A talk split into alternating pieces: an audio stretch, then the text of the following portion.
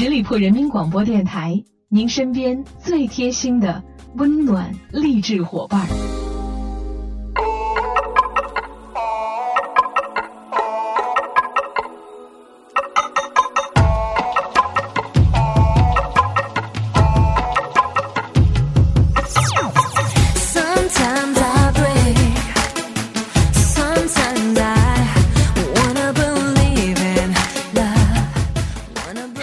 的耳朵们，欢迎你们继续停留在十里铺人民广播电台的精彩节目。现在来到的是出发吧好奇心，我是晶晶。在刚刚过去的七夕情人节里面，相信很多朋友都会在地铁上或者是大街上见到捧着鲜花的女生，或者是正准备送出鲜花的男士们。也不知道从什么时候开始，收到鲜花，大家还是会露出由衷的微笑的。但是在送花背后那些强大的来龙去脉，你想不想了解一下呢？今天就跟。跟着我一起来看看送花背后的那些故事吧。首先要告诉大家的是，在还没有发明文字之前，人类就已经学会了送花。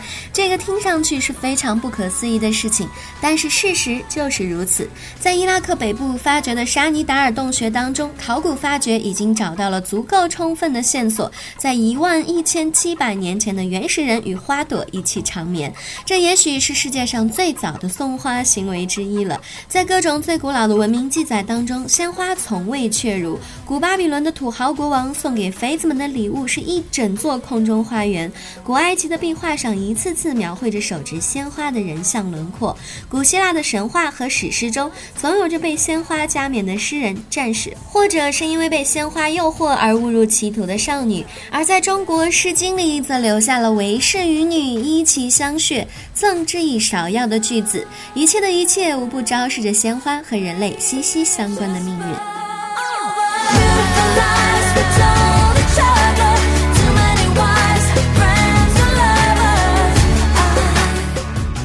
但是为什么是花而不是其他的物品呢？喜欢以漂亮的东西为自己进行装饰，这确实是人类所存在的天性之一。而在早期的人类社会当中呢，他们能够接触到的漂亮的东西也比较有限，除了鲜花，也许就只剩下漂亮的矿石。或者是动物身上的毛皮和骨架了。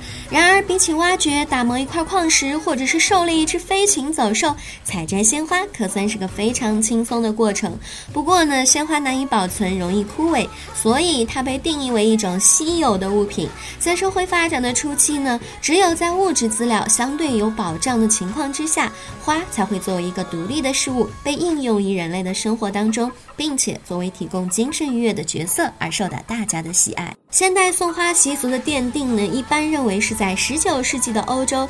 这个现象的出现呢，一方面得益于十八世纪的植物学大流行和异域花卉的大规模传入；另外一方面呢，也是由于当时人们的情感需要。对于那个年代的年轻男女，尤其是女性来说，公开直接表达情感会被认为是一件有失礼数的事情。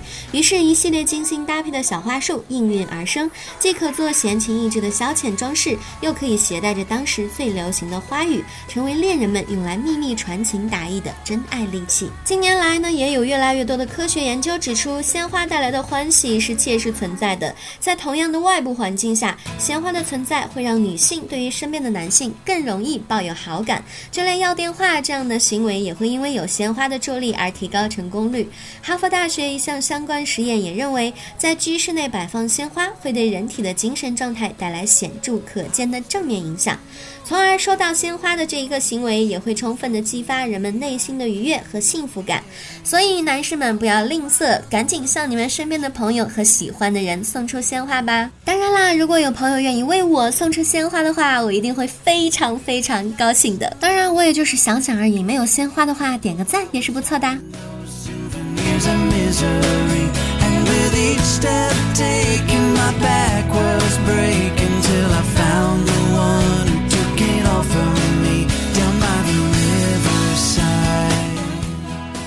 在七夕节的时候，很多单身的朋友也是被喂了一把上好的狗粮啊！不管是在大街上，还是在朋友圈里，都充斥着各种晒恩爱的人。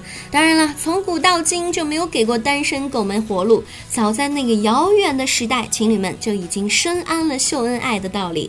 今天就跟大家一起来聊聊从古至今秀恩爱的进化史吧。话说，古代情侣秀恩爱的姿势之一就是天河夜话。什么叫天河夜话呢？就是躲在南瓜瓜藤下偷听牛郎织女的悄悄话。在一个月黑风高的夜晚，男女二人相约瓜藤之下，屏气凝神，伸长双耳，试图偷听牛郎和织女的悄悄话。到底能不能够听到呢？现在已经无从考证了。除了偷听，还有没有做别的事儿呢？也就无从考证了。各位可以自行脑补一下了。古代秀恩爱的姿势之二呢，就是拜月。拜月顾名思义，就是对着月亮祈愿，或者是诉说心事了。星星还是那个星星，月亮也还是那个月亮呀。少女对着天空默默地许下了一个小心愿，比如说，亲爱的，你猜我刚刚许了什么愿望呢？各位少女心海底针呐，怎么能够猜得到呢？这个愿望也自然而然成了千古未解之谜。古代朋友秀恩爱的姿势之三就是晒衣服。原来七夕节晒书、晒衣裳的做法一直可以沿袭到明清的时代呢。晒衣服呢，就是把衣服晒出去，吸收日月之精华，仿佛找到了现代人喜欢晒自拍的根源了。古代情侣秀恩爱姿势之四呢，就是做巧食。自古以来，佳节配美食，巧手的姑娘们呢，都会在这一天做出各种精致的美食。看来，古代和现代的人一样，人们把所有的节日都变成了吃。吃吃喝喝喝买买买晒晒晒的节日，不过管他呢，时光正好，开心最好。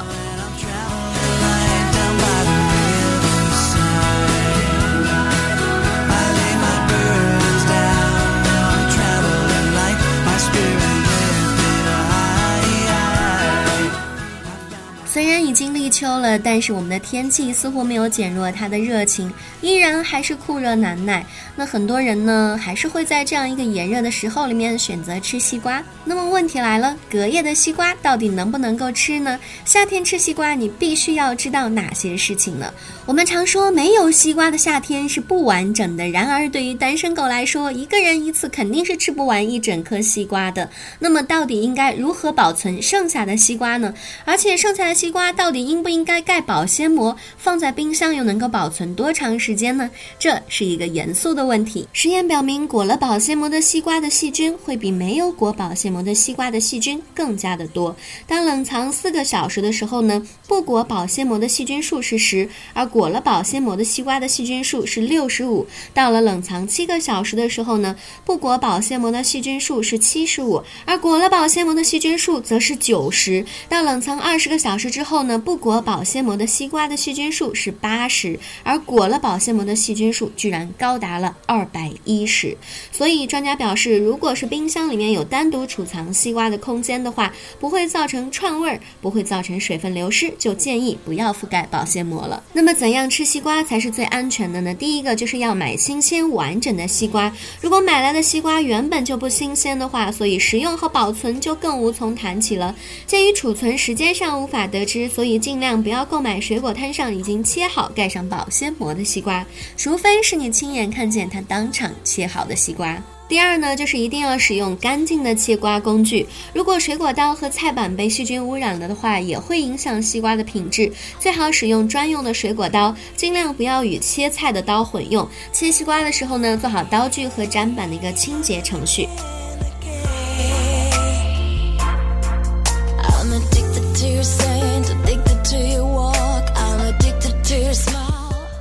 第三呢，常温下储存，请不要超过四个小时。在高温的环境下呢，无论是完整的还是切成小块的西瓜，如果没有防护的话，六个小时左右就会滋生大量的细菌。最好呢就是现切现吃，切开后要常温储存，不要超过四个小时，一定要尽早的低温冷藏。第四个呢，冷藏保存是非常有讲究的，为了防止食材交叉污染和串味儿，使用保鲜膜还是较好的一种手段。但是如果冰箱里有单独储储藏西瓜的空间，不会造成串味，不会造成水分流失，就不建议覆盖保鲜膜了。第五个呢，就是冷藏，最好不要超过二十四个小时。盖上保鲜膜，或者是直接放入冰箱冷藏的西瓜，最长不要超过二十四个小时。把冰箱里的西瓜拿出来吃的时候，可以先将表面约一厘米的部分切除。第六呢，就是一定要慎重的选择保鲜膜了。市场上出售的保鲜膜主要成分是聚乙烯、聚偏二氯乙烯和聚氯乙烯，前两种安全性有保障，最后一种安全性较差，不建议购买。所以吃西瓜也是有讲究的，亲爱的朋友们，你学会了吗？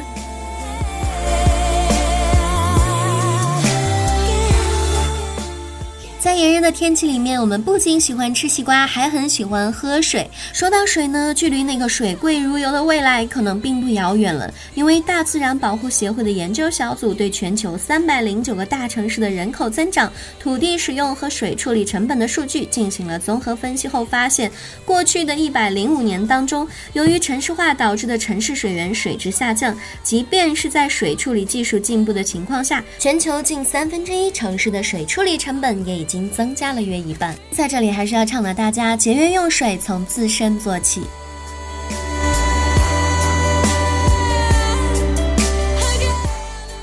现在呢，有很多新晋的妈咪都很喜欢为自己的宝宝亲手做上一份健康的菜肴。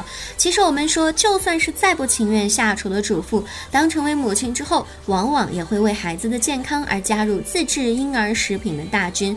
然而，发表于儿童疾病档案上的研究比较了二百七十八种市售婴儿食品和四百零八种依照畅销婴儿食谱做成的佳肴后，发现后者的营养结构并不比前者更加的合理，而。且热量和脂肪也总体上超标，所以有时候刻意追求了一些营养搭配，实际上也并不一定就是合理的。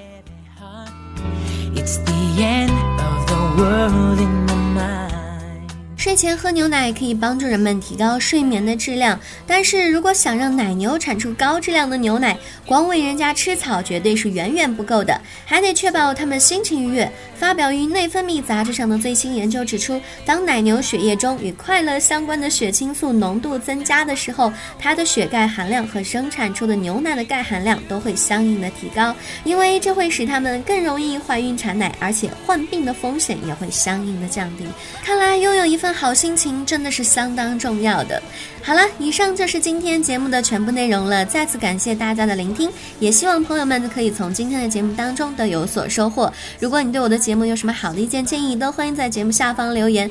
同时呢，节目最后依然要提示大家，可以关注我们十里铺人民广播电台的微信公众号，每一天都会有精彩的内容发送给大家。